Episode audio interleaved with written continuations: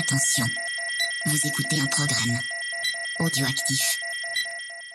Oh, touching! Touch, yeah. Jack Miller nudging him wide as well. On the start. Oh, contact! Oh! Miller and Mir, side to side. Big, they bash into each other. The checkered flag is out. It's Zarco versus Martin for second, but the race winner tonight, no questions about it. A stunner from Fabio Quattararo to win, and the battle for second is close, but it goes to Zarco. Salut à toutes et à tous, on se retrouve pour l'épisode 113 de C'est qui en pôle Eh oui, j'ai bafouillé dès le début, euh, ça va. J'ai pas une journée de retard non plus. euh, pour le- parler de ce Grand Prix d'Argentine euh, avec moi ce soir, Ophélie, comment ça va? Salut, salut à vous deux, ça va super et vous? Bah, Bon, ça va. Olivier, Salut. ça va? Ah, salut à tous. Salut Cyril. Salut Ophélie. Bah euh, oui, ça va. Très bien. Encore euh, beaucoup de, Ouais. de choses à dire. hein. Là, on va. Il y a plein, plein, plein de choses à dire sur euh, quasiment toutes les catégories, comme toujours, quasiment. Ouais.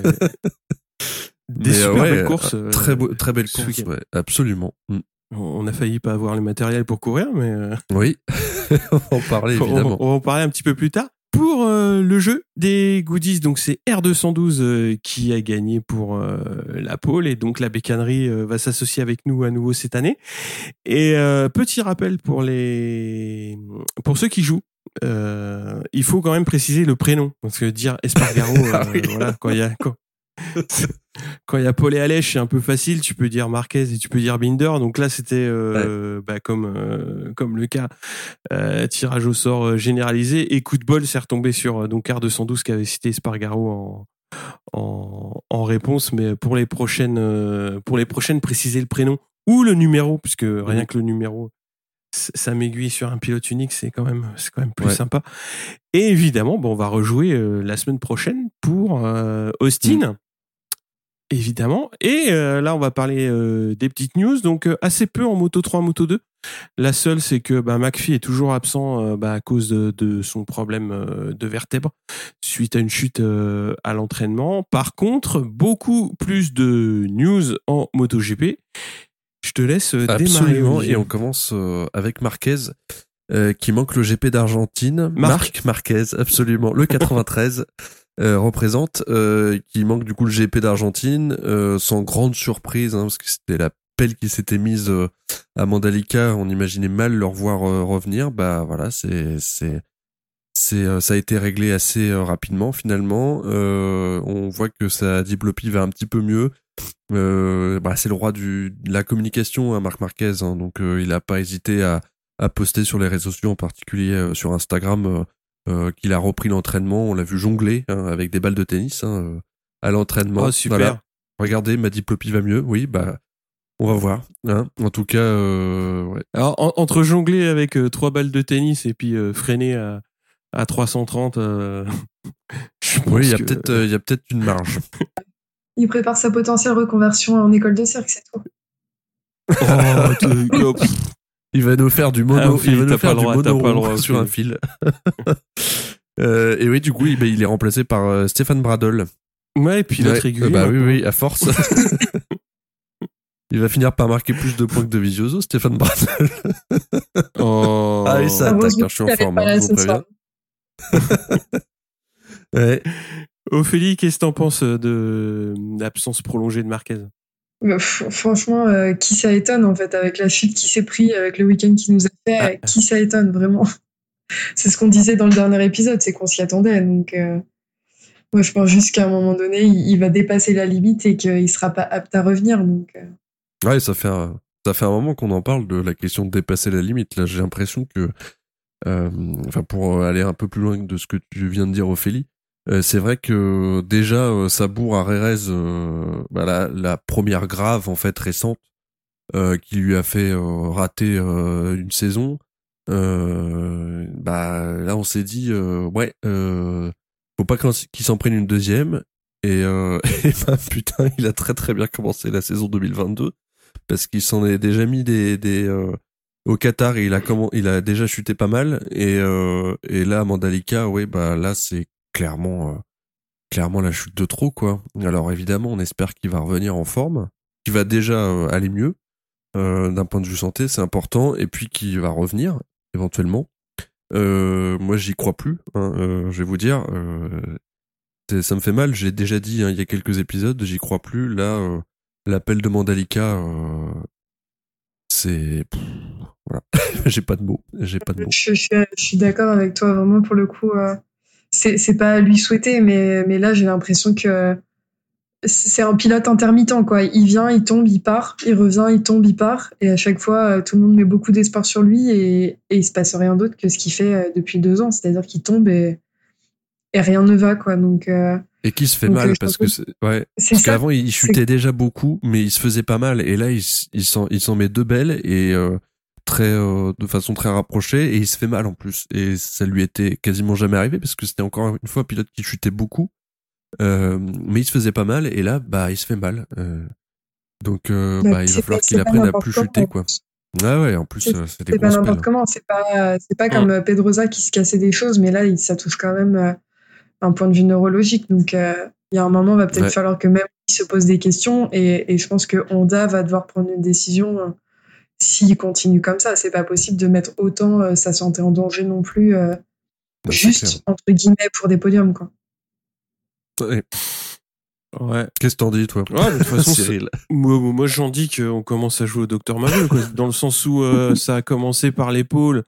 Euh, on se rappelle tous de quand Miller lui déboîte, lui déboîte l'épaule juste en lui tapant dans le dos euh, à l'arrivée d'un Grand Prix.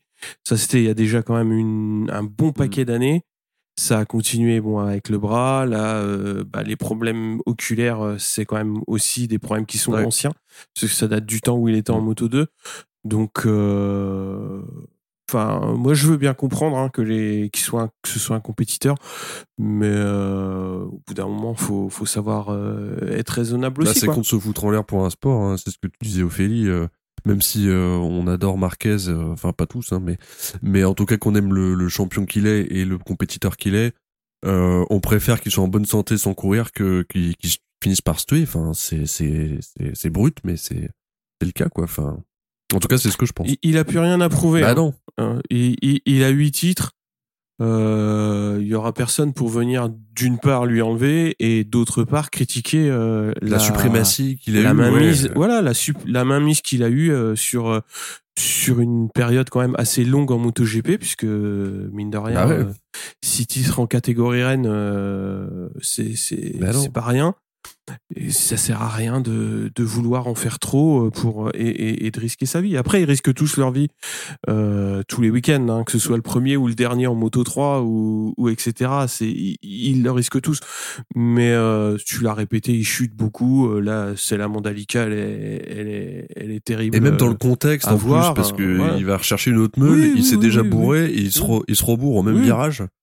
Euh, ou juste, euh, je verrai juste avant. Non, c'était warm-up. C'était warm-up le lendemain. Mais, enfin, mais le contexte, est le même.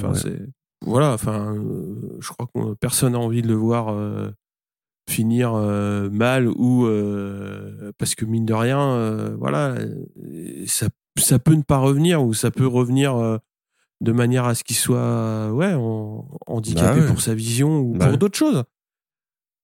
C'est les, après, après, il est grand, hein, il est responsable. Et plus il va, il va et plus il va prendre de l'âge, plus ça va, ça va taper quoi. Enfin, parce que là, il est encore jeune, hein, 93 hein, évidemment, comme son numéro l'indique.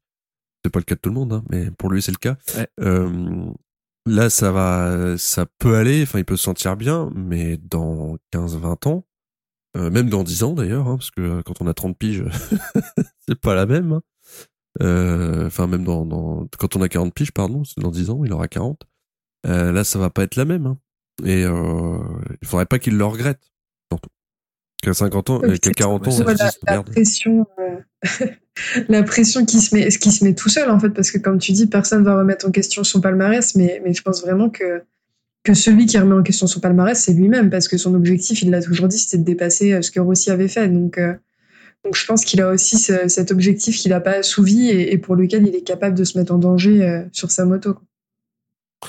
Après, si son objectif c'est effectivement de, de surpasser euh, Rossi, c'est pas en se mettant des bourres comme ça euh, trois fois dans la saison qu'il va y arriver. Hein. Donc, euh, de toute façon, il faut qu'il, si s'il veut marquer des points, s'il veut gagner des courses, faut les finir et faut courir le dimanche. C'est c'est pas en mettant deux le samedi et puis une troisième le dimanche matin au carré que que ça va arranger les choses. Après, s'il le comprend pas, bon voilà, enfin il y a qu'à lui montrer les images. Hein. S'il comprend pas, bah, d'autant plus que on sait tous comment ça plus finira. que ce début de saison est quand même ultra serré et on en reparlera évidemment tout à l'heure au débrief de, de la course de MotoGP. Mais c'est très très ouvert. Enfin, bien malin celui qui peut donner le top 5 euh, même dans le désordre de la fin de saison. Quoi. Donc, bah oui tu reviens, t'en gagnes deux, euh, t'es retapé dans le top 5. Quoi. Donc, euh, euh, c'est une chance hein, que, que, que, le championnat soit, soit resserré à ce niveau-là. Mais bon, après, de toute façon. ça donne du taf à Bradle, quoi. ah bah ouais, ouais, Bradle, putain, il avait pas signé pour ça, lui. Hein. c'est clair. Tu poursuis avec la deuxième grosse news où là aussi la je deuxième pense grosse news qui va qui euh, qui fait rire hein, qui peut ça peut faire rire jaune certains. Moi ça m'a bien fait marrer. Problème euh, logistique pour la Dorna euh, qui a dû affréter bah, cinq avions cargo euh, depuis Lombok vers Termas avec un arrêt à Mombasa au Kenya. Et puis bah un avion n'a pas pu repartir à la suite d'une vérification technique. Du coup au lieu d'arriver le mercredi bah il est arrivé jeudi fin de journée voire dans la nuit de jeudi à vendredi. euh, et les essais du vendredi ont été annulés. Euh, je dis même du jeudi vendredi, mais même dans la nuit du vendredi au samedi finalement, parce que si ma mémoire est bonne, il y en a qui sont arrivés à 2 heures du matin. Euh, 2 heures du matin, ouais, le samedi, euh, le samedi matin. Donc euh, voilà, gros fail sur la supply chain de, de la Dorna. Euh, ouais, putain. On va peut-être lancer le, le, débat sur ce point parce que c'est un point quand même important. Euh, je, je finis sur, juste sur le fait que bah il y a plusieurs équipes dans la Team Factory, euh, Ducati, Grésini et VR46 qui avaient les motos dans cet avion. Euh, ça a profondément bouleversé le week-end et moi la première réflexion que je suis faite et je, je dis ça juste pour lancer le débat, euh, c'est que bah à trop vouloir faire de course, bah on finit par se planter sur des trucs tout con de logistique pure, c'est-à-dire que même même un, une petite couille dans l'engrenage, bah on voit que on voit que ça plante un week-end complet quasiment. Euh, en tout cas une journée, et pour les pilotes, pour les teams, euh, c'est quand même pas cool, quoi. Qu'est-ce que t'en dis, Ophélie? Ouais, non, moi je suis d'accord. Je suis d'accord avec Olivier. Vraiment, au début, quand j'ai vu, euh, vu ce qui se passait, je me suis demandé si c'était une blague. Parce que je me dis. Ouais, parce que c'était le premier avril. C'était le premier avril. non mais. Non mais quand t'as un vrai calendrier qui arrive, enfin. en fait, c'est plus une blague. tu, tu, te dis, mais attends, avec la, la, la logistique et le, et le coût que, que ça implique de faire déplacer toutes ces motos, comment c'est possible qu'un avion reste bloqué, euh, qu'un avion reste bloqué euh, au Kenya euh, avec toutes les bécanes? Enfin, et, et, à quel moment, à quel moment tu dis que tu vas pas anticiper le fait qu'on passe quand même de, de l'Indonésie en Argentine? Enfin là, vraiment, les délais étaient ultra serrés, donc c'est évident que s'il bah, se, passe, qu'il se passe le moindre chose, t'es dans la merde et, et tu peux pas te dire je vais foutre en l'air un Grand Prix pour un avion, quoi. On a, on a vu ce que ça implique, en fait, en plus de, les faire venir si tard, les motos. Les motos étaient rouillées, t'avais des combis qui étaient moisis. Je, je comprends pas, euh, j'arrive pas à comprendre la logique euh, de l'organisation sur ce coup-là. Et, on voit la, la, limite, euh, comme disait Olivier, de, de, trop de dates et que tout soit trop rapproché et de vouloir passer d'un côté de la planète à l'autre en, en, si peu de temps, quoi. Après, euh, ça c'est Pierre qu'on avait parlé dans les dans les discussions qu'on a entre nous. Hein. C'est deux circuits qui sont euh, éloignés des des grands aéro de grands aéroports internationaux. Donc bah voilà, ça a mis du temps pour euh, aller de Mandalika à l'aéroport. Ça met du temps euh, pour aller à Termas. Donc euh, bah voilà, l'entre deux tu peux pas te louper et bah t'as pas de marge. Donc bah pas de marge dès qu'il y a un grain de sable, bah voilà, ça fout tout le monde dedans, ça ça retarde les teams et puis bah ça fait faut penser aux gens qui ont payé leur billet aussi. Hein bah ouais. Parce que il y en a qui sont venus vendredi pour voir bah rien et puis mine de rien, c'est un circuit qui est pas exploité non plus. Non. Donc la piste était dégueulasse et ça aurait été quand même bien de rouler trois jours de suite pour Mm. pour avoir une trajectoire un petit peu plus euh, un petit peu plus saine. C'est un beau circuit quand même mine de rien. Je trouve qu'il est il est Ah, intéressant ce sur euh, ouais. ouais ouais il est chouette et c'est un peu dommage qu'il soit sous-exploité et puis bah puis voilà quoi. Après le gros intérêt c'est que j'ai eu peur qu'on ait des courses un petit peu pourries à cause de ça et euh, qu'on focalise justement sur ce sur ce gros ce gros pépin logistique. Et mine de rien le dimanche soir euh, quand on a vu les courses tout le monde avait oublié un petit peu ce un petit peu ce point.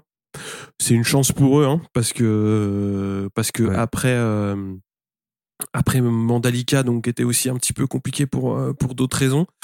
Raison de grippe pour pour certaines catégories et de pluie pour d'autres ça aurait été dommage d'avoir un deuxième week-end euh, parce que ça va vite. Hein. Une journée de moins, tu, tu roules moins, tu prépares moins les bécanes, tu peux très bien avoir euh, avoir des gros problèmes en course. Et euh, c'est pas tout à fait ce qu'on a vu, quoi. Donc c'était plutôt ouais. c'est plutôt plus intéressant. la fatigue de Voilà. toutes les teams, euh, fatigue euh, psychologique et, et C'est ça, physique ouais. évidemment. Mm. Euh, Mm. putain, quand tu dois mettre ton réveil à minuit parce que parce que l'avion se pointe et que les motos arrivent euh, et que tu sais que tu dois te taper une journée marathon parce que du coup il y a eu les les, les Ah bah essais, oui. les qualifs dans la même journée. putain. Ouais, ouais, c'est Ouais. ils sont prêts pour l'endurance. hein. ouais. Mais les mecs ont quand même vidé les caisses à 3h du mat, sont partis à 7h Ah du bah ouais. circuit pour revenir euh, pour les premiers qui étaient vers 8h, quoi. Enfin, Ah, autant dormir là-bas. hein? non, mais c'est clair. Ah oui. Tu fais comme Fabio, tu t'allonges à côté de la moto, quoi. C'est ça. Ouais, la prochaine news, eh ben, euh... mais alors, est-ce que ça intéresse les gens euh, Nakagami, Mais qui a oui, été ça testé, m'intéresse, euh, po- positif au Covid euh, le jeudi, si je ne m'abuse, donc il avait été annoncé euh, C'est ça. unfit, c'est ça. et puis finalement, il a été testé Mm. négatif, euh, donc il a, il a finalement couru. Euh, voilà. Euh, on passe rapidement là-dessus, euh, et puis.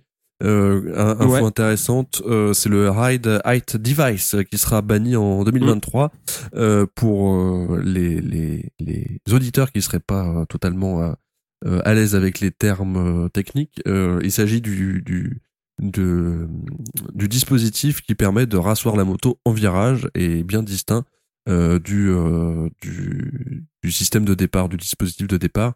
Euh, donc Mm. c'est le fait de rasseoir la moto à l'arrêt axel en sortie. Euh, donc ça, ça sera banni dès l'année prochaine. Euh, Qu'est-ce que vous en pensez? Est-ce que vous trouvez que c'est une bonne chose que ça va, j'allais dire asseoir, mais en tout cas un peu niveler le niveau, ou euh, vous trouvez que ça con euh, de pas laisser les les, les, écuries faire comme elles veulent un petit peu? Qu'est-ce que vous en pensez? Vous avez le droit de rien en penser du tout. Euh, moi, je trouve ça con de partir sur un règlement technique euh, et de l'année prochaine, enfin de l'année d'après, le modifier, tout simplement parce que la majeure partie des équipes n'arrivent pas ou n'ont pas envie de chercher euh, de trouver une piste de développement. On part sur, je pense que à, changer les règlements techniques tous les ans et en plus en ciblant des dispositifs développés par un seul constructeur en intersaison, je trouve que c'est stupide euh, pour plein de raisons parce que le constructeur il a dépensé de l'argent, il a dépensé euh, de- Du temps, des moyens pour pour ouais ouais ouais ouais tout ça c'est tout ça c'est ça. Et pour après au final on lui dit ah bah non t'auras pas le droit de l'utiliser l'année prochaine bah c'est con mais je pense qu'au bout d'un moment il va falloir arriver à des à des règlements techniques figés sur une durée plus longue et euh, et à ne plus du tout les amender Ouais, mm. parce que ça devient con quoi comme euh, comme fonctionnement C'est là que tu vois que, enfin, j- c'est moche, hein, mais euh, après le problème logistique, tu vois le, là encore ce- cette histoire de règlement et je te rejoins tout à fait sur l'idée qu'il c'est con qu'il n'y ait pas de continuité et qu'ils y arrivent par amendement euh, tous les ans. Euh, c'est là que tu vois euh, qu'ils sont beaucoup moins pros qu'en F1 par exemple. Enfin, c'est c'est horrible hein, parce que j'adore la moto, je préfère la moto à la Formule 1. Mais là, tu vois que le, le degré de niveau, euh, j'allais dire juridique, mais en tout cas de réglementation euh, et, et même de, de d'arriver à anticiper comment les constructeurs vont réussir à essayer de contourner les règlements parce que c'est toujours comme ça qu'ils Mhm. font. Euh, bah là, euh, ils se sont dit ah merde, ils peuvent faire ça. Ah bah oui, mais on l'a pas mis dans le règlement. Bah putain, on va l'inter- l'interdire l'année prochaine parce que c'est- ils, étaient pas censés le faire. Et là, tu te dis mais merde, euh, c'était quand même une super prouesse de de de, de trouver ce système. Déjà le système de départ, c'était génial euh, parce qu'il y avait quand même une réglementation autour, c'est-à-dire qu'il fallait pas que ça soit électronique, tout ça, donc ils ont trouvé le moyen de le faire Mhm. à la mano, c'est le pilote qui gère son truc. Euh, et là, boum, il, il te coupe le, le, il te coupe la chic comme ça en disant ouais non mais en fait ça non. Ah ouais bah les gars, euh, non on va revenir au vélo. Hein. si vous voulez pas de dev. On, on y Ouais. perd un peu euh, à uniformiser autant les motos, on y perd, euh, on y perd aussi parce que la, la Ducat, ils sont quand même très très forts pour nous donner des innovations sur leurs motos. On le voit avec euh, toutes les, tous les teams derrière qui les copient. Et là, en fait, en interdisant euh, tout ce qu'ils sont capables de mettre sur la piste, euh, on va juste se retrouver avec des motos qui vont toutes se ressembler et il y aura plus aucun intérêt à cette compète. Enfin, c'est aussi euh, ça fait Ouais, du coup ils vont bosser sur quoi? Ils vont bosser sur le moteur à l'aéro quoi? Enfin pff, Oui, c'est ça. Le châssis, ça fait ouais, quand même mais- partie, ouais, le Ouais. châssis ouais ça fait quand même partie de, la, de, de cette compète de, de, voir les modifications qu'ils sont capables de faire. Bah, c'est clair. Quel est l'intérêt sinon d'avoir des, des bécanes qui se ressemblent toutes avec un, un, un, des trucs techniques définis par un règlement? Enfin, moi, je trouve ça vraiment bête. Et mm. puis en plus, ce qui est intéressant avec ce device, c'est que ça se voit. Enfin, je veux dire, le, le, le spectateur. Mm. Alors, il faut qu'on lui explique, hein, parce qu'il peut pas le détecter forcément tout seul. Mais quand t'as des super consultants qui qui regardent la moto et qui disent ah bah regardez, euh, on, en plus on a des super ralentis maintenant, euh, et on le voit le faire, on voit le pilote gérer son truc, mmh. tourner la poignée gauche, euh, ça rassoit, boum, il peut réaccélérer plus tard. Donc c'est des choses qu'il voit. Euh, L'aéro, enfin à part euh, la gueule des motos, on le voit pas des masses. On, le on a, moins de, de, de façon de le ressentir. Et alors le, le châssis encore moins. Enfin je veux dire, c'est des trucs. Euh, quand le mec il t'explique, bah le châssis de cette année il est pourri, regarde celui de l'année dernière, il était mieux faut vraiment piloter la moto et savoir la piloter à 2000% pour sentir une différence. Et là, le, là pour le coup, le spectateur le voit pas du tout. Et c'est dommage euh, de ce point de vue-là, je pense. Enfin voilà. Dans, une petite news sur euh, sur les tracés de circuit maintenant. T'as deux news. Euh, oui, absolument, avec le circuit de Sepang qui est confirmé jusqu'en 2024, du coup avec Petronas en sponsor. Euh, et puis le tracé du Red Bull Ring euh, qui a été modifié avec une chicane euh, pour euh, couper la vitesse des pilotes au niveau de l'ancien euh, T2. cette chicane sera utilisée pour le MotoGP uniquement. Le tracé normal restant en place évidemment pour la Formule 1 notamment. voilà quelque chose qui avait été réclamé de sécuriser ce circuit, réclamé de cette façon-là, on sait pas trop, mais en tout cas on va voir ce que ça donne. Hein. Bon, de toute façon, il fallait faire quelque chose. Hein. Mm. Sinon, euh, enfin, on, on l'a vu assez à de nombreuses fois. Donc, euh, ouais, il fallait faire quelque chose. On va voir. Euh, bah, forcément, ils vont, ils vont pas se battre pour battre leur corps du tour maintenant, mais, euh, mais bon, c'est, c'est comme ça. Fallait faire. Il faut espérer que ça suffise surtout. Ouais. Oui, ça devrait suffire. Je pense. En sortie de chicane, tu seras beaucoup. Déjà, tu seras pas axé euh, sur euh, sur le mur, donc sur l'épingle. Et ce qui s'est passé avec Zarco, c'est qu'il a tapé les fence et que la moto a suivi le muret. Euh, là, en sortie de chicane, euh, il devrait, enfin, s'il y a une chute à cet endroit-là, déjà ils seront moins vite et la moto, elle devrait, elle devrait partir direction le bac. Elle va pas longer. Ouais. Bah après, voilà, il y a des, il y a des gens qui sont plus compétents que moi pour pour dessiner des circuits, quoi. Mais euh, Ophélie, tu voulais dire quelque chose sur le, le Red Bull Ring ou pas? Euh, non, mais j'étais juste en train de faire la réflexion que, que j'ai hâte de voir ce que ça donne parce que du coup, avec une, mm. avec une ligne droite en moins, euh, euh, les Yamaha sont seront peut-être moins à la ramasse sur ce circuit, mais, euh, mais encore faut-il le voir en action. Donc, euh, donc, ça sera un peu la surprise du Grand Prix sur place. Ouais, ça va, c'est un mm. circuit qui va quand même rester très rapide, hein, même si tu rajoutes une chicane. Mm la deuxième ligne droite du coup enfin l'unique hein, qui enfin la ligne droite après la ligne droite des stands la ligne parallèle euh, là il tape euh, je sais plus combien mais euh, 3 3 30 je pense facile euh, ouais. ça va ça va rester avec des il y a des en plus des virages super rapides hein, puis la réaxel la réaxel avant les deux derniers virages là euh, sur le droite et qui se prend quasiment à fond euh. ouais je, je pense pas que ça change grand chose au, point de vue constructeur mais Ouais, ce que disait euh, Zarco, euh, parce que je m'étais posé la question, euh, en grand pilote que je suis, pas du tout. Euh, à quelle vitesse il va à peu près arriver au, au, point de freinage du, du virage 2, du coup, ce sera le virage 2, l'entrée de la chicane.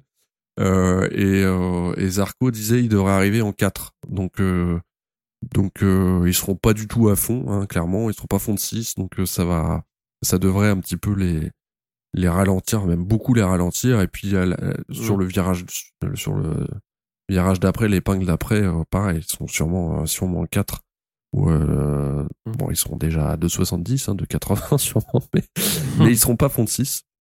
Donc euh, ouais, ça va, ça, ça va, euh, en tout cas changer cette première partie. Ça va rajouter un petit peu de piment, je pense, à, à, à ce circuit qui est peut-être en manquait un peu, et puis qui était dangereux surtout. Hein. Putain, moi je le, je le, je le disais, mmh. je le dis tous les ans à peu près sur, derrière ce micro sur, sur ce circuit, mais c'est un, ouais, un tracé que je trouvais de toute façon pas fait pour la moto du tout.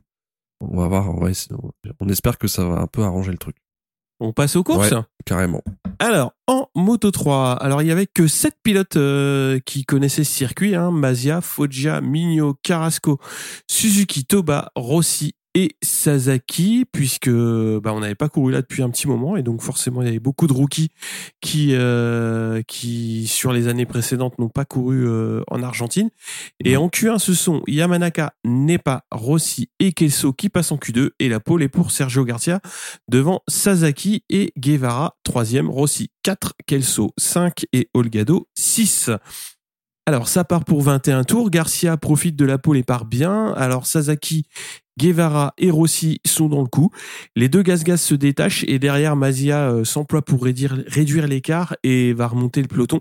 Petit à petit, on aura Migno, Morera, entre autres, qui vont mener le groupe d'une euh, d'une dizaine de pilotes et Artigaz va chuter après 5 tours et Carrasco va chuter le tour suivant à 14 tours de l'arrivée, donc les deux échappés sont repris pour former, un, groupe à, à 5 pilotes et Guevara va lâcher l'affaire sur euh, souci technique. Il était dans le paquet de 5 euh, donc en, tête de course. On a Foggia qui ramène euh, le deuxième groupe à 10 tours de l'arrivée, ce qui va pimenter un petit peu les, les derniers tours. À 6 tours de l'arrivée justement, Mazia et Migno s'accrochent, alors ce qui profite à, à Garcia qui va pouvoir euh, s'échapper. Et dans l'avant-dernier tour, Foggia reprend Garcia et Suzuki le passe euh, donc dans le dernier tour. Et euh, bah, Garcia va euh, venir reprendre la 2 puis la tête en faisant des super intérieurs face à des pilotes qui ont vachement bien défendu leur, leur position. Bref, c'est une belle victoire de l'Espagnol devant Foggia et Sasaki. Rossi et 4, Suzuki 5, Morera 6 et Felon est 19e. Donc une, encore un week-end compliqué pour le pilote français. Au général, Garcia, euh, Garcia prend la tête avec 58 points devant Foggia 54 et Guevara 28 points. Troisième malgré son abandon. Qu'est-ce que tu veux dire sur la course, Ophélie? Euh, moi, j'ai bien aimé cette course. Franchement, euh, j'étais, euh, on en a eu pour pour notre argent, si on peut dire ça comme ça. ouais. j'étais, enfin, Garcia, quoi. Il, le mec ne déçoit pas de, de Grand Prix en Grand Prix. C'est c'est vraiment cool de voir ce qu'il est capable de faire.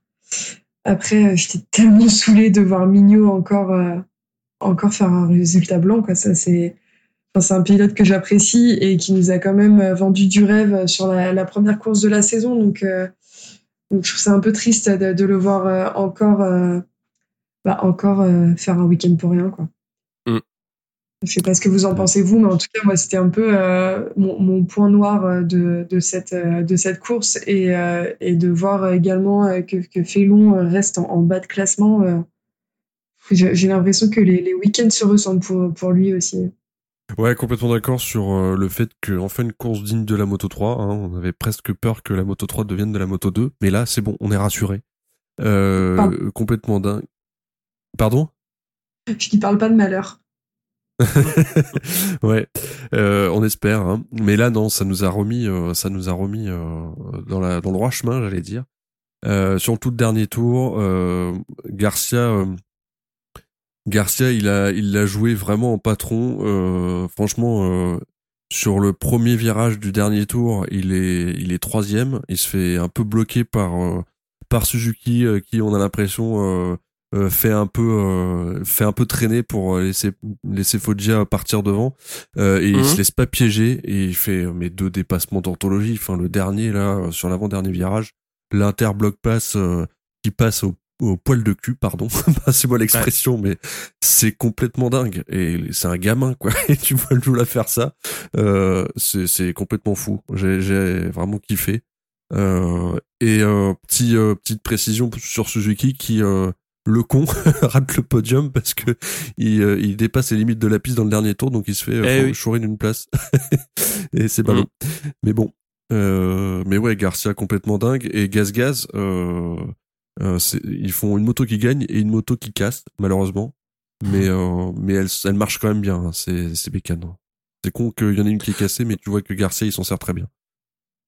Ouais, ils ont bien animé la course et euh, moi j'étais un peu, euh, j'étais un peu, je dirais pas déçu, mais euh, Garcia, il a vraiment euh, bien, bien géré son truc et de le voir se faire reprendre, j'étais, un peu deg parce que je me suis dit putain, il, il, il, se fait prendre et et ça va être compliqué de remonter, mais il a réussi à bien, à bien remettre les, les choses en place et euh, il fait un super dernier tour.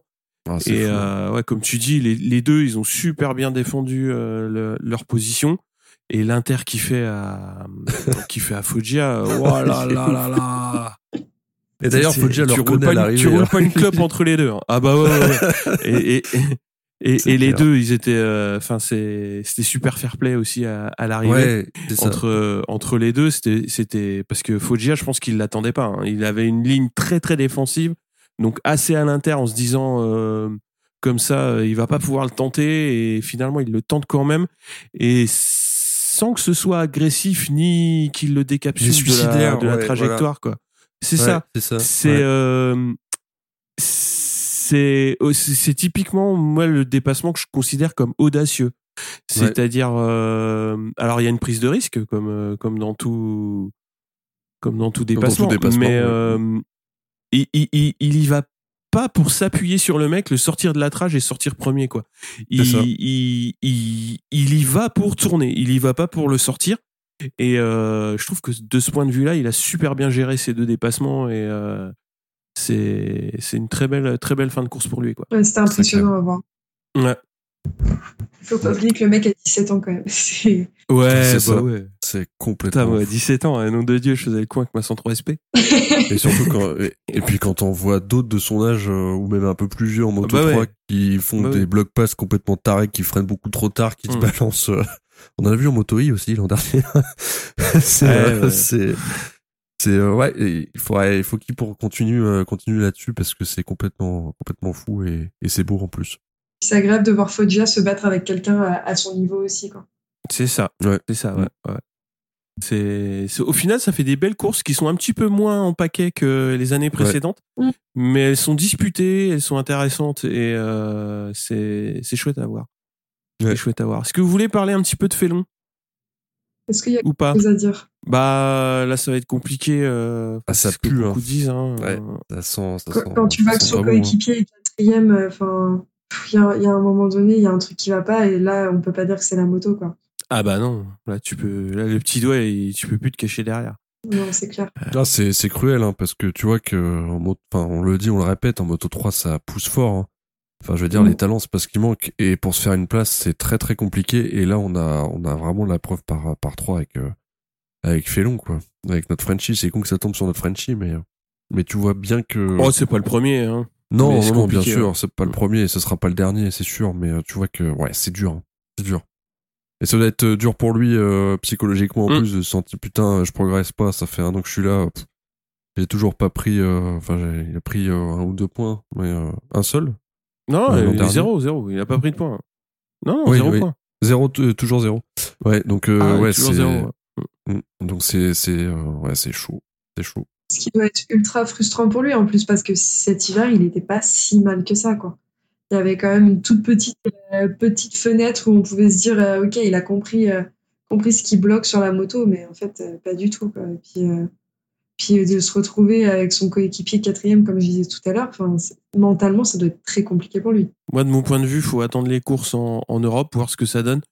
Parce que. Ouais. euh, ah bah on est qu'à la troisième course hein. il reste il reste Ouais, encore beaucoup de courses il peut y avoir un un déclic peu tôt. hein. ouais ouais c'est clair Peut-être voir sur des circuits qu'il connaît lui aussi. euh, Mm. on on est peut-être, euh, j'allais dire, on est peut-être mauvaise langue, mais, mais vu ce qu'il fait depuis deux ans, euh, je pense pas. Mais il aura peut-être plus de facilité sur des circuits euh, sur lesquels il a l'habitude de rouler ou euh, qu'il connaît déjà. quoi. Bon, on verra ce que ça va donner. hein. Mm. Mais bon, passons. Va Ouais. falloir vite. euh, Vite ouais, avancer. faire ses preuves ouais, vite avancer comme tu dis Mm. On va passer au Moto 2 et c'est Bobir qui passe en Q2 avec Gonzalez, Vandengourberg et Schroeter. En pôle, on a Aldeguer devant Augusto Fernandez et Arbolino, Arenas, Dixon et Vietti. En deuxième ligne, donc, euh, en course au T1, ça chute direct pour euh, Fernandez. Ce sont Antonelli et Kelly qui s'accrochent aussi dans le premier tour, où Aldeguer profite à plein de sa pôle. Et Vietti est dans sa roue qui va vite prendre la tête. On a Chantra qui est 3 et derrière on a un duo Canet-Arbolino. Aldeguer chute après avoir été euh, un peu tassé par Vietti sur le vibreur. Alors la chute elle est, pas belle hein, puisqu'il se retrouve avec la moto complètement en travers. Euh, il se relève euh, difficilement mais ça va quand même. La chute elle est un peu un peu crade. Ouais. Ah, il va y avoir quelques changements euh, en tête de course, donc entre Vietti et, Chantra. Alors une fois de plus, une course au train avec euh, Canet, Augura pour la 3 qui font quelques chassés croisés. On a Navarro, Rodrigo et Dalla Porta qui vont chuter dans les derniers tours. Le duel à suivre, donc c'est Augura Canet dans les derniers virages. Donc l'espagnol va tenter, mais ça sort large une première fois. La deuxième sera la bonne, mais les japonais va patienter euh, deux trois virages pour reprendre donc euh, la troisième place. Il y aura quand même des belles manœuvres en fin de course. Euh, c'était euh, c'était assez intéressant. Et Vietti s'impose devant Chantra et Augura. Canet 4, Dixon 5 et Arbolino 6. Au championnat, Vietti en tête avec 70 points devant Canet 49 et Chantra 45. Euh, moi, j'ai trouvé que la course était plaisante avec enfin des pilotes qui partageaient des rythmes comparables on va dire assez similaires, ce qui a permis quand même des courses. Alors ils étaient pas en gros paquet, hein, c'était souvent des courses en à deux ou trois, mais au moins on a vu des dépassements et euh, franchement en moto 2 c'est tellement rare que là je me demande si on n'a pas eu plus en une course qu'en une saison. c'est euh, une belle course. Hein. C'était une c'était une super course. Euh, Vietti gère son truc. Mm. Euh, Chantra, euh, on l'attendait, enfin moi je l'attendais pas trop et euh, il confirme un petit peu. Euh, là c'est chouette, euh, c'est chouette de voir des courses comme ça et euh, j'espère que ça va être comme ça tous les week-ends maintenant quoi. Ouais, je suis d'accord avec toi. Je te rejoins sur le fait que purée, enfin une course moto 2 où qui est un peu fun quoi. Mm. C'est, ça faisait longtemps, longtemps que je m'étais pas ennuyée devant la moto 2 et, et c'est pas faute de beaucoup aimer Vietti, mais là, la fin de course, la fin de course c'était propre quand même. Ouais, ouais, ouais. Chantra, il a pas le temps, il se laisse pas faire. En fait, il a compris, qu'il, Mm. il a compris comment fonctionne sa moto et du coup, il y va et, et c'est agréable à regarder. Euh, Après, euh, si tu fais euh, l'impasse sur, euh, sur la chute d'Aldeguerre, parce que ce genre de chute, euh, on s'en passe euh, facilement. Mais, euh, mais non, je suis d'accord avec toi, c'était vraiment une belle course. Ah ouais. Euh, la, la, la- ouais, la chute d'Aldeguer, c'est vrai que elle, elle, elle douille. Enfin, c'est le genre de chute lourde. Plus il atterrit sur le casque, on a. Ouais, Mm. c'est- ça, ça tabasse. Ouais, ce qui est de cool, c'est que hum, aussi, euh, bah, avec Vietti et Chantra, bon, Canet, c'est un, il- même s'il est pas très vieux dans la catégorie, ça reste quand même un pilote euh, qui, qui est, enfin, je dirais pas qu'on attendait, mais que, qui devait confirmer cette saison les, bonnes euh, dispositions. Mais euh, de voir des nouveaux, des nouveaux pilotes, donc comme Vietti, Vietti et Chantra, euh, même si Vietti, on savait qu'il était fort. Ça fait du bien quoi j'avais un peu peur de voir tu vois toujours les toujours les les Ayo toujours les marques VDS avec Loves et de voir qu'il y a des, des pilotes qui viennent un petit peu bousculer tout ça c'est ça fait plaisir ça fait plaisir et de voir des courses euh, ouais un petit peu plus animées c'est cool quoi Et puis c'est un bon week-end au final aussi, euh, aussi pour la VR46 entre, euh, ouais ce que Vietti a fait et, et ce qui, ce qui s'est passé en MotoGP. euh, Ouais. C'est quand même un bon week-end. Par contre, on remarquera que Goura doit écouter notre podcast parce que là, le mec qui se met dans le top 5 depuis le début, le début du, de la saison, je pense que Nakagami, il a chaud aux fesses là. ah non mais moi je l'ai signé déjà T'as des infos qu'on n'a pas, euh, Cyril. non non non je l'ai juste signé pour MotoGP Fantasy euh, l'année prochaine on passe à MotoGP Avec, euh, allez vas-y Avec grand plaisir. Euh, donc on l'a dit tout à l'heure, mais les, les essais ont été pas mal amputés. Du coup, avec la FP3 et la FP4 annulées, euh, ça fait que bah, les pilotes vont enchaîner les essais qualifs dans la même journée. Euh, en Q1, euh, Paul Espargaro et Nakagami se qualifient pour la Q2. Bastianini, il échoue à 43 millième du japonais seulement. Et Bagnaia, il est jeu euh, complet. Euh, en Q2, euh, c'est Espargaro qui claque la pendule à 5 millième du record de la piste, 37 688 pour Alèche et 37 683 pour Marquez en 2014. Euh, Vinales 5 confirme la bonne forme des Aprilia de ce week-end. Euh, Martin euh, est deuxième et le surprenant Marini se qualifie troisième. Quartararo est sixième, euh, en tout cas au qualif, et euh, Johan Zarco neuvième.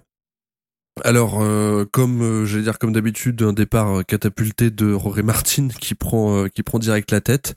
Il met direct 200 mètres à Alèche dès le premier freinage. Là, on se dit, en tout cas, moi, je me suis dit que ça allait être chiant.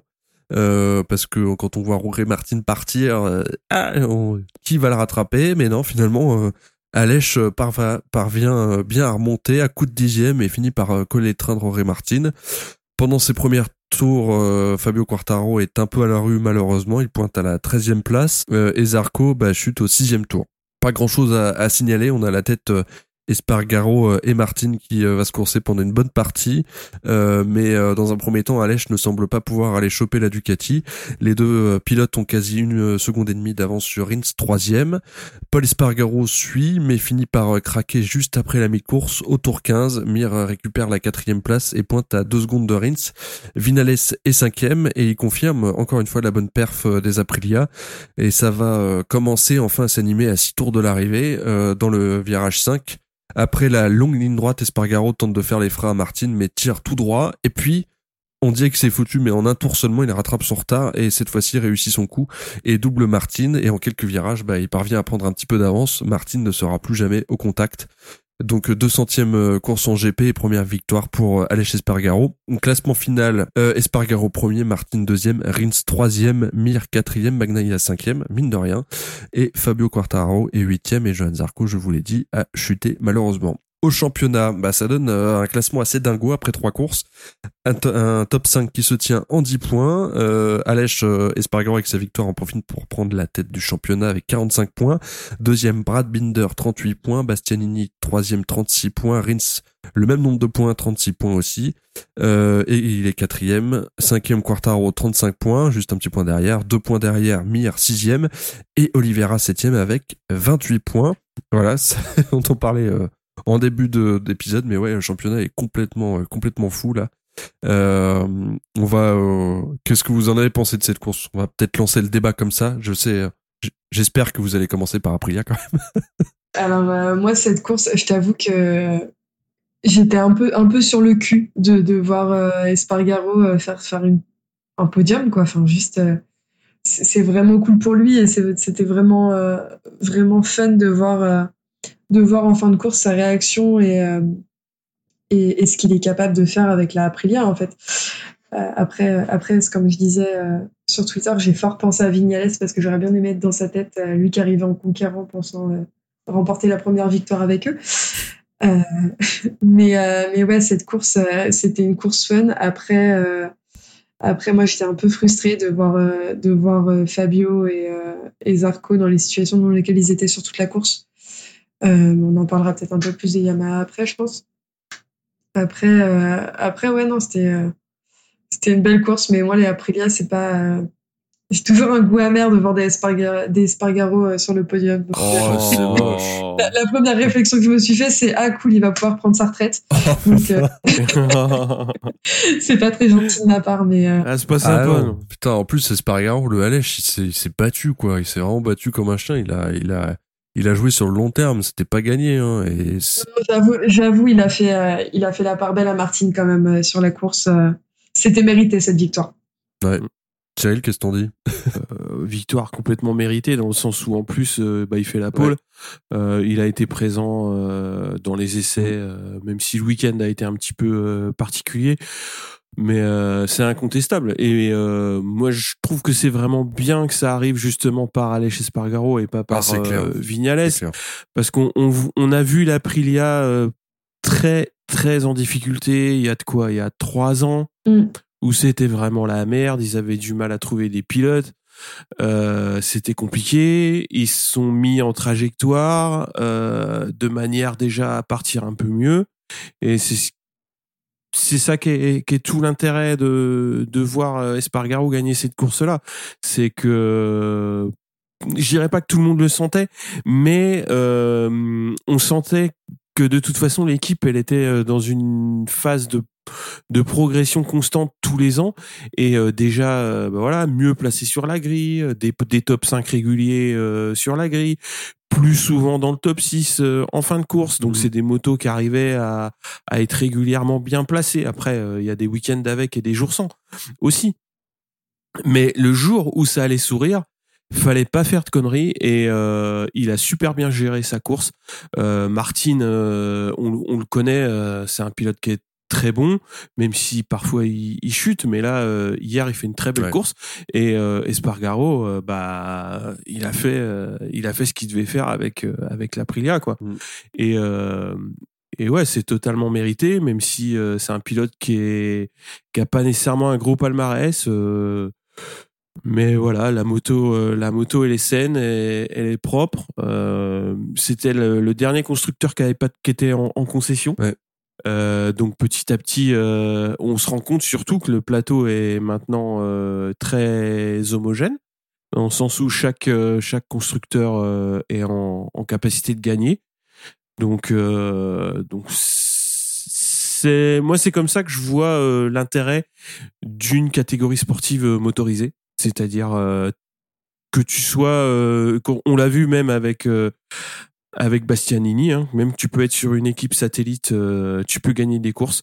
Et euh, c'est tout l'intérêt de la chose, c'est que bah, le vendredi, quand les essais démarrent, tu peux facilement mettre 10 à 12 pilotes euh, en capacité de gagner une course. Et maintenant, il y a les, les Aprilia et, et c'est chouette.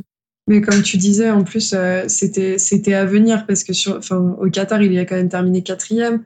C'est ça, ouais. ouais. Il est neuvième, il a quand même fait des choses, euh, des choses assez propres depuis le, début de la saison. Et, euh, et puis ça reste Espargaro. Enfin, il a quand même, c'est quand même un très bon metteur au point. C'est quand même, euh, il a quand même une, expérience assez importante. Donc il fallait que ça arrive à un moment donné, à un moment donné. Et il a le mérite aussi d'avoir mis, d'avoir donné cette victoire à Aprilia, ce qu'ils attendaient depuis beaucoup. Et je pense que ça, ça va être un, un, déclic aussi pour, euh, pour la marque et pour se dire que bah, ils sont capables de se battre euh, sur tout le long de la saison. Bah, je trouve ça assez ouf qu'il est, euh, tu l'as rapidement évoqué Cyril, mais le fait de pas craquer, c'est-à-dire de saisir l'occasion quand il l'a eu, c'est quand même la marque d'un grand pilote. Hein. parce que le gars, 200e départ en GP, tu te dis à un moment, enfin, en tout cas, moi, je me le suis dit dans les deux derniers tours, euh, j'étais pas serein. Hein. je me dis putain. C'est ça. je me suis dit putain, ça va, ça va pas ça tenir. Va pas tenir il va se bourrer et Martin va gagner sur Ducati et après il aura toujours passé. Mm. Et non, il l'a fait, bordel. Il l'a fait et il, nous, il, en plus, c'est ce que j'ai dit pendant le pendant le, le, compte rendu. Mais à un moment, il essaye de faire les freins à Martin histoire, il fait un petit tout droit, boum. En un tour, il le rattrape putain, le mec il en est à 5 tours de la fin quoi. Il a il a il a, un week-end globalement de merde parce qu'il n'y a pas eu les essais euh, et tout et là il l'a saisi et il y va et et ça marche et en plus après il lui met euh, il le met à la rue là dans les derniers tours, euh, c'est c'est c'est outrageant. c'est c'est complètement ouf, c'est complètement ouf. Vraiment chapeau quoi. Chapeau. Après, ce qui était assez drôle à voir quand même avec la victoire d'Alès Espargaro, c'est c'est le plan euh, de la Real sur la tête de Paul à la fin de la course.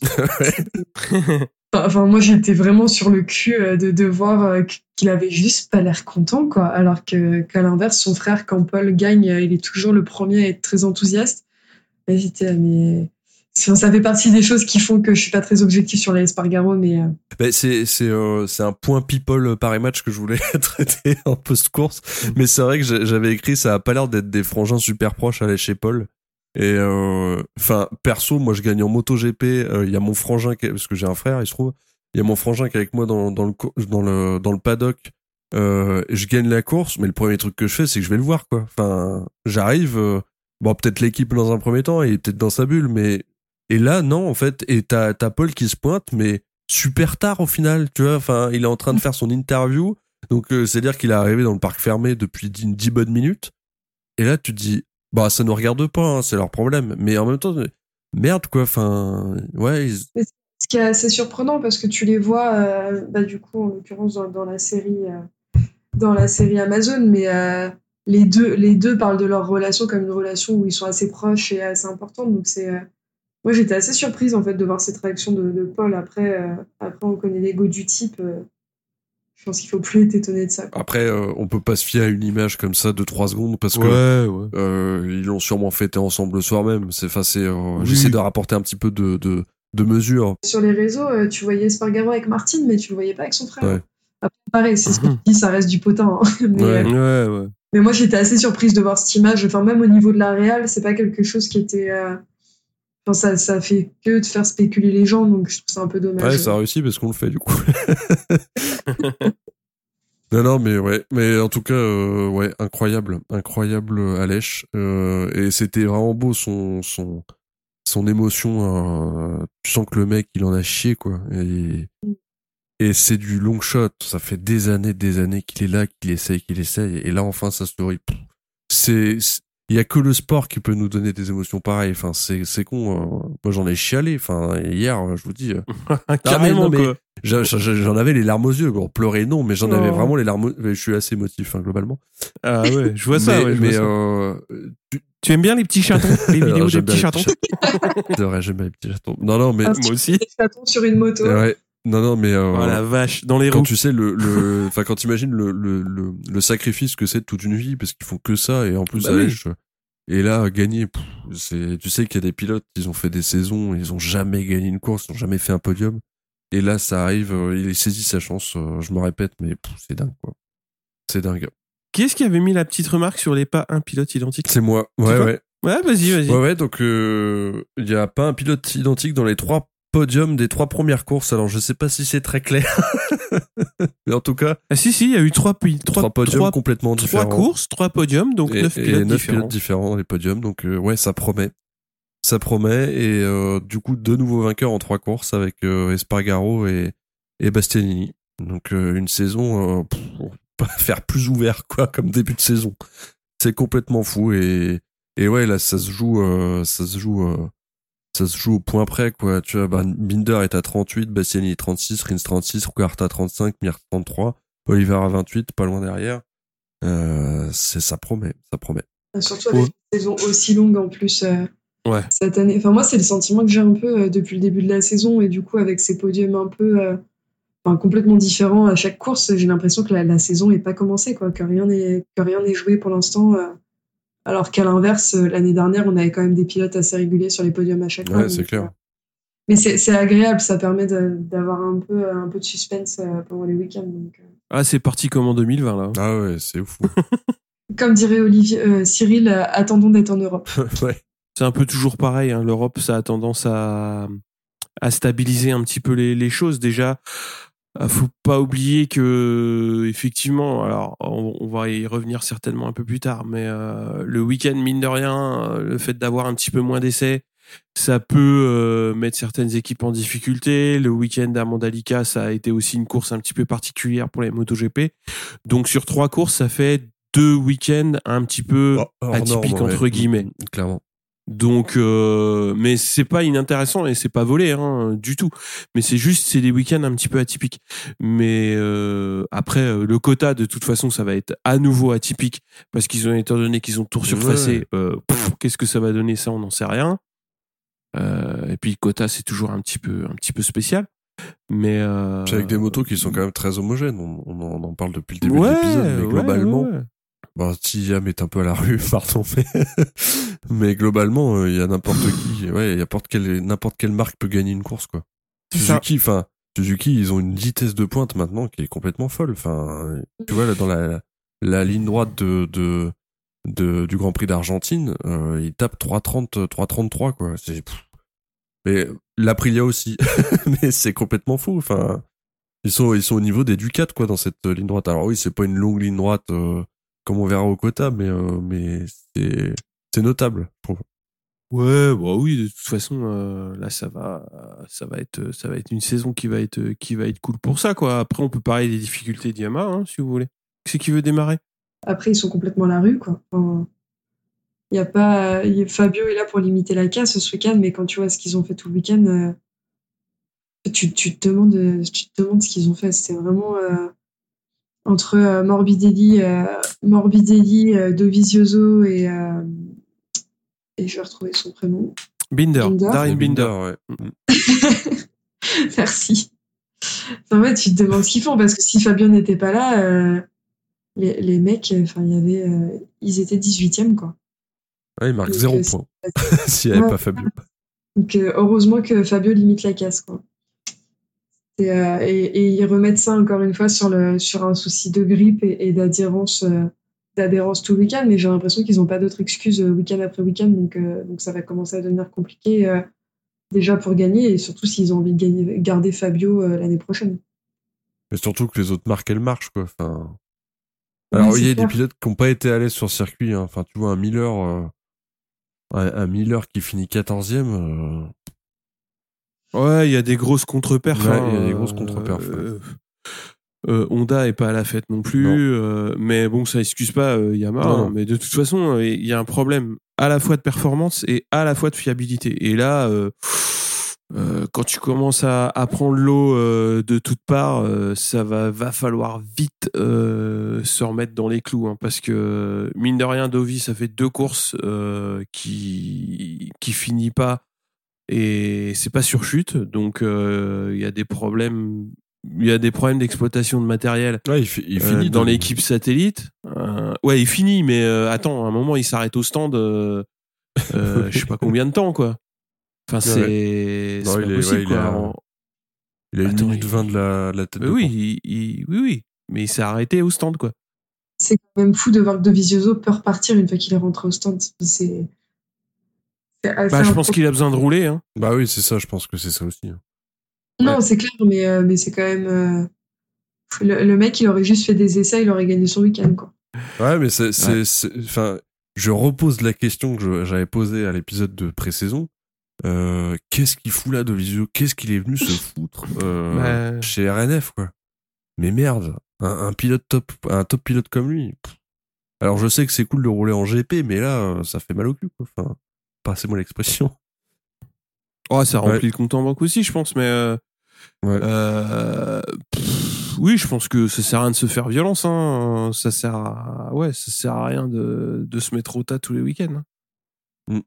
C'est c'est un peu c'est un peu malheureux à dire, hein, mais euh, Mais c'est surtout que là, ça se demandait si, si c'est pas sa vraie dernière saison, parce qu'en vrai, euh, bah, ça fait exactement comme avec, avec Rossi l'année dernière. En fait, il fait rien et on le voit pas et euh, il a aucun intérêt à être là. Pour lui, ça doit être plus frustrant qu'autre chose euh, de se clair. retrouver dans cette situation. ouais, Ouais. c'est c'est c'est un peu la merde. Enfin, Fabio récupère 8 points, c'est pas rien, quoi. Enfin, je pense que Oui. ça va. C'est vraiment des points qui comptent, hein. Pour le coup, euh, euh, quand tu vois le, le comment c'est serré euh, en, tête de classement, il aurait pu se. fru- là, Enfin, on l'a, on l'a déjà dit euh, plein de fois, mais euh, mais euh, il aurait pu se frustrer. Il se frustre pas. Il récupère 8 points qu'il faut qu'il faut récupérer. Euh, ouais, ça marche pas, c'est chiant, mais il fait ce qu'il peut et au moins il se bourre pas et il finit sur ses roues, quoi. Donc c'est quand même, euh, c'est quand même. euh, S'il y avait, s'il y avait un point positif à tirer, je, je tirerais celui-là. Bah, je pense c'est Pierre, il me semble, euh, qui disait ça euh, sur le dernier épisode et, et je rejoins un peu euh, son propos, c'est que là, il a un, un vrai comportement de, de champion du monde, donc il n'y a rien qui fonctionne, mais il récupère les points là où il peut, il, il prend le temps d'être réfléchi, euh, réfléchi sur, sur, sa, sur son pilotage, donc je pense que lui, euh, même s'il termine huitième, il sait qu'il peut faire mieux et que et qu'une fois, euh, là en l'occurrence euh, en Europe, euh, sur des circuits qu'il connaît par cœur, euh, il a de quoi faire et il sait comment tirer profit de sa Yamaha. Donc euh, la, la saison Ouais, ne puis-. Ah ouais, ouais, mais la saison est très très longue. hein. Elle va être très longue. Mais à, côté de ça, euh, de voir Morbidelli euh, si loin et, et- et si frustré euh, de sa course, euh, c'est pas très, euh, c'est pas très sympa à voir non plus. Ouais, Morbidelli, ça va être ça va être un petit peu compliqué. Hein. Mais bon, euh, là, il est dans. Enfin, moi, je le vois dans le même euh, dans la même difficulté que Miller. C'est c'est des pilotes euh, qui maintenant. euh, pff, c'est dommage hein, pour euh, pour pour eux deux. Hein, mais, Mais Miller, on a une euh, explication parce que autant Morbi, euh, on, on l'avait vu pas très en forme hein, quand depuis qu'il est rentré de blessure, revenu de blessure, euh, c'est un peu un peu euh, compliqué pour lui. Miller, euh, vous avez euh, vous avez une info sur euh, sur sa contre-perf? Non.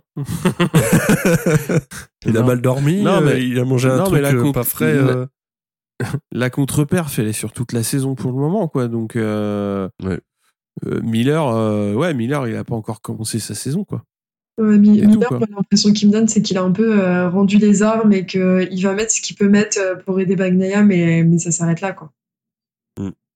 Je, Ouais. je curieuse d'avoir l'avis de Pierre, tu vois, pour le coup, sur, euh, sur cette situation, parce que c'est quand même lui l'expert du Ducati, mais euh, ouais, ça- vivement qu'il se réveille, parce que là, ça, fait mal de le voir aussi loin dans le classement. Ouais, ouais, après c'est que la troisième course de la saison. Encore une fois, Ouais, ouais. il peut s'en passer, faire une contre-perf, même les trois premières courses, euh, il en reste une Ah, tu vingtaine. sais, il hein. fait un petit doublé et puis c'est parti. Bah hein. voilà. Non mais ça peut aller très vite. Non mais tu, tu, tu Mais regardes, oui. ça peut ouais, ça Ouais. peut aller vraiment très vite. Hein.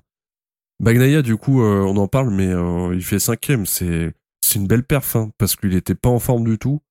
Et euh, et ouais, c'est chapeau. Je, mine de rien. Cinquième, c'est un bon Mm. résultat.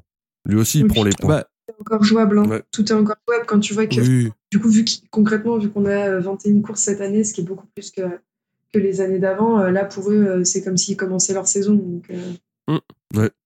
C'est- que du, peu- que du bonus, euh, ces courses euh, qu'on vient d'avoir. Tu voulais parler de Suzuki aussi? Ouais, bah Suzuki en, en forme, hein, qui pour le coup c'est la marque la plus régulière, enfin la, la- le, le constructeur le plus régulier de ce début de saison, ce tout tout début de saison. Euh, et ça fait euh, ça fait quelques courses qui qui euh, signent des des euh, des doublés comme ça. euh, bon, pas des doublés de victoire, mais euh, mais qui où ils arrivent en doublé. Et Rins reste sur ses roues, ce qui est euh, ce qui est notable aussi. Donc euh, Je soupçonne qu'il l'ait génétiquement modifié à l'intersaison. Et il a peut-être plus, plus de place sur la cheminée pour les cailloux aussi. C'est ça, ouais, il a- maintenant qu'il a sa collecte, c'est bon. C'est bon, le, le surplus bagage, euh, là, Ouais. peut-être que Suzuki a inventé les roulettes invisibles. Et faire des roulettes quand tu prends 55 degrés, de, de- degrés d'angle, c'est, c'est, c'est une belle perf hein, euh, technique. non, non, mais ouais, Suzuki, euh, vraiment, euh, pour moi, la, la marque, euh, la marque euh, vraiment très régulière pour le coup, et les deux pilotes sont au rendez-vous, donc euh, à surveiller. Et c'est ce que tu disais, euh, Cyril, euh, dans le dernier épisode, c'est que tu les voyais monter dans le classement. Et là, c'est un peu ce qui se passe parce qu'ils ont fait 3-4 euh, sur, cette, sur cette course. Ils étaient 5-6 en Indonésie et au Qatar, ils étaient, euh, 17. ils étaient 6-7. Donc, euh, t'avais bien vu. Ce qui m'intéresse, c'est vraiment de voir Rins. Euh, il- il- au final, il est pas très loin parce qu'on s'est focalisé sur euh, Espargaro Martin, ce qui est juste parce que parce que c'est eux qui ont animé la course. Mais Rins, il a jamais été en, en capacité de les reprendre, mais il était vraiment pas loin derrière. Quoi, il finit à une demi seconde derrière Martin. Donc au final, euh, ça s'est joué à pas Ouais, grand c'est chose vrai. pour avoir le rythme et aller chercher euh, une baston à 3. Et Mir, il est pas très loin non plus derrière. Je crois qu'il est aussi À cinq à, une grosse seconde. 5 dixièmes. Donc, ouais, cinq dixièmes. À l'arrivée, ouais, 5 dixièmes. Donc euh, ouais, on, on, on a focalisé sur Espargaro Martin, mais euh, les deux Suzuki sont sont dans la capacité, euh, enfin sont sont pas très loin de pouvoir aller jouer euh, aller jouer euh, un peu plus haut encore. Et, c'est intéressant. Après, ouais, c'est marrant de voir que les deux ils réussissent à finir des courses. Et c'est pareil, quoi. Faut que ça, ouais, faut que ça continue parce que bah ouais, toujours bien placé, mine de rien, c'est des points qui comptent. Quand tu fais 3-4 sur une sur un GP, il y a de quoi être content, quoi. Oh. Oui, puis c'est pas, pas c'est mal. pas déconnant. Rins, euh, Rins, avant toutes ces péripéties où, euh, Bien sûr. qui nous nous font bien rire, Mm. euh, il, il était là et il a jamais été, euh, ça a jamais été un mauvais pilote non plus. Donc, euh, donc il y a de quoi, euh, il y a de quoi Ça a faire. été un pilote toujours un petit peu gourmand. Moi, Ouais. je l'ai- je l'ai je l'ai Ouais. vu souvent comme un pilote gourmand. Et, et là, bon, bah, soit il a changé, soit ils ont sécurisé un petit peu euh, deux, trois trucs qui font qu'il a plus besoin de taper autant. Mais euh, ouais, euh, bah, Rins, oui, on, on taquine, mais, mais tu vois, euh, bon. Il, Ah, c'est- ouais, il pas a un fait un bon ouais. week-end. Non, Ouais, ouais, carrément, quoi. C'est ce que vous disiez, ça fait des points qui comptent et euh, Mir, euh, Mir c'est un peu l'expert des points qui comptent. Donc, euh, Ah bah, Ah bah, on c'est- c'est- ça va être diesel. l'épicier ouvert à toute heure. hein. Puis bon, euh, ouais, c'est c'est cool. Binder encore un top 6, euh, c'est intéressant aussi. Vignales pas loin. Ah, le plus surprenant quand même sur C'est- week-end, euh, c'est quand même, euh, c'est quand même Bezeki qui prend, euh, qui prend des points et qui termine. Ouais, Ça, c'est vraiment, euh, enfin, pour moi, c'est ouais. au-delà de la victoire d'Alès Espargaro, c'est vraiment le truc qui m'a fait plaisir ce week-end, c'est, de voir que, bah, déjà, la VR46 euh, passe son week-end euh, avec une première ligne et avec, avec les deux pilotes qui prennent des points et qui sont, pour Bezeki, c'est 9e et, et Marini 11e, donc vraiment pas loin du top 10. Donc, c'était, Mm.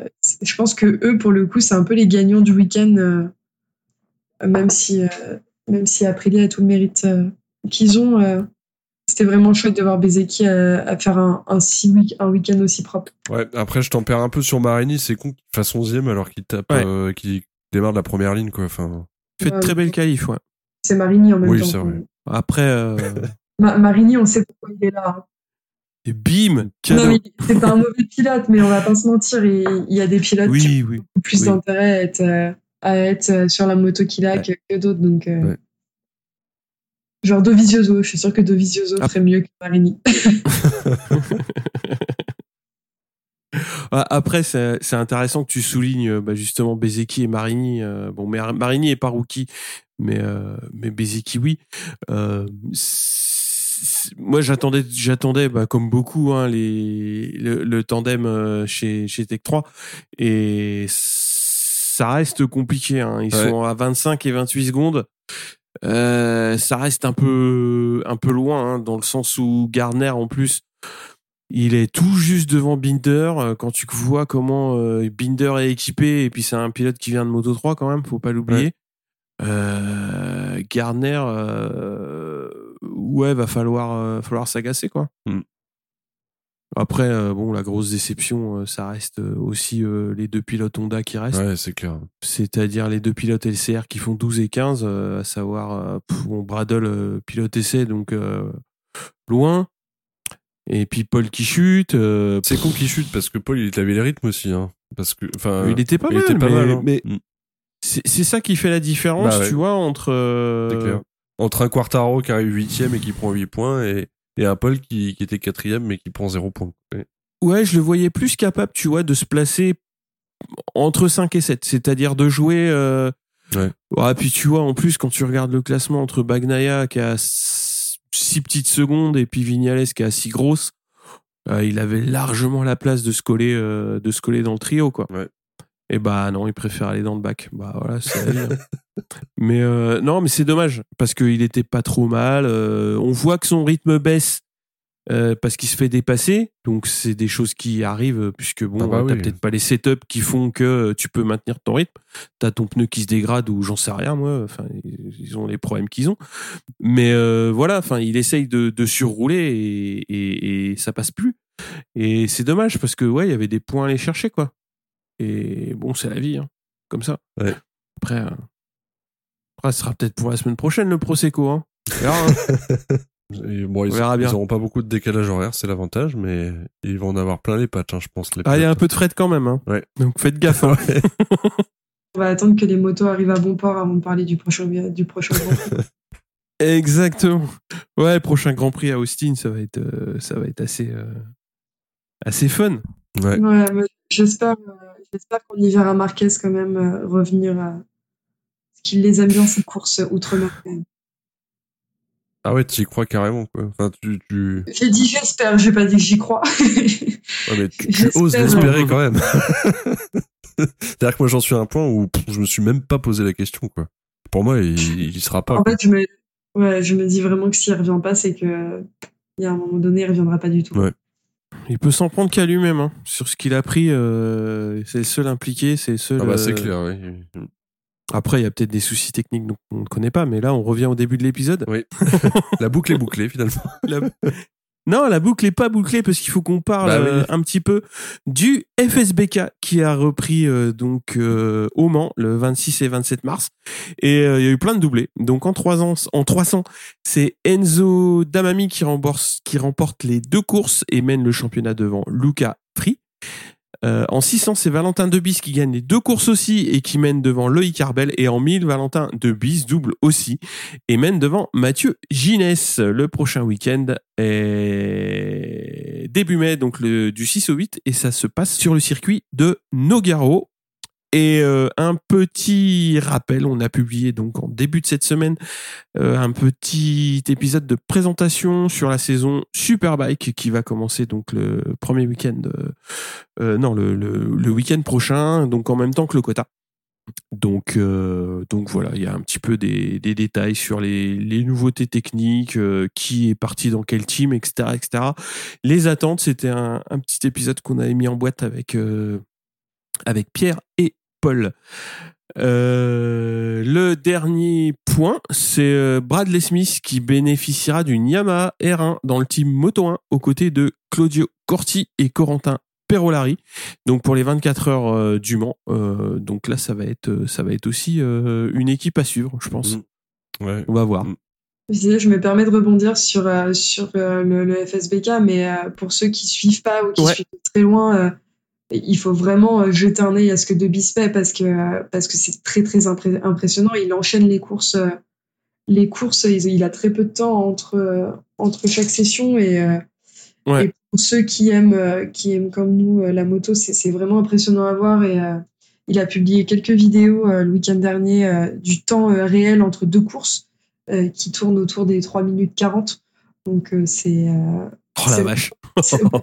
c'est- vraiment très impressionnant. Tu le vois, il descend de la moto, il va dans son paddock, euh, il boit un peu d'eau, il repart et, euh, et vraiment, euh, ça, ça donne un vrai intérêt au FSBK de voir un pilote comme lui. Une grosse machine. c'est un peu ça, ouais.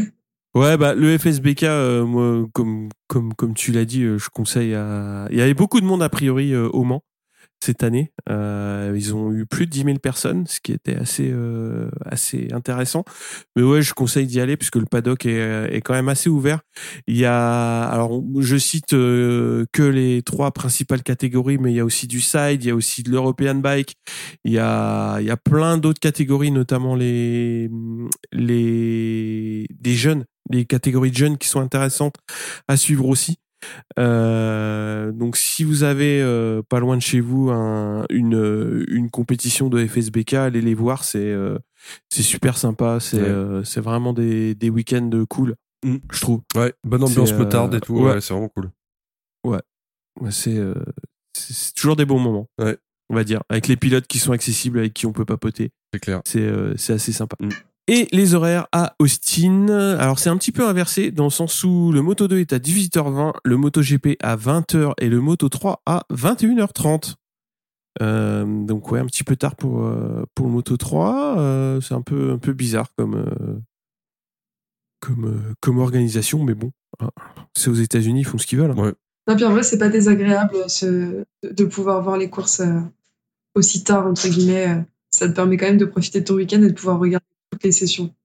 Bon, j'espère qu'ils auront les motos à temps euh, ce coup-là. c'est clair. Ils vont pas nous, nous chanter le, le- le vendredi. C'est ça. euh.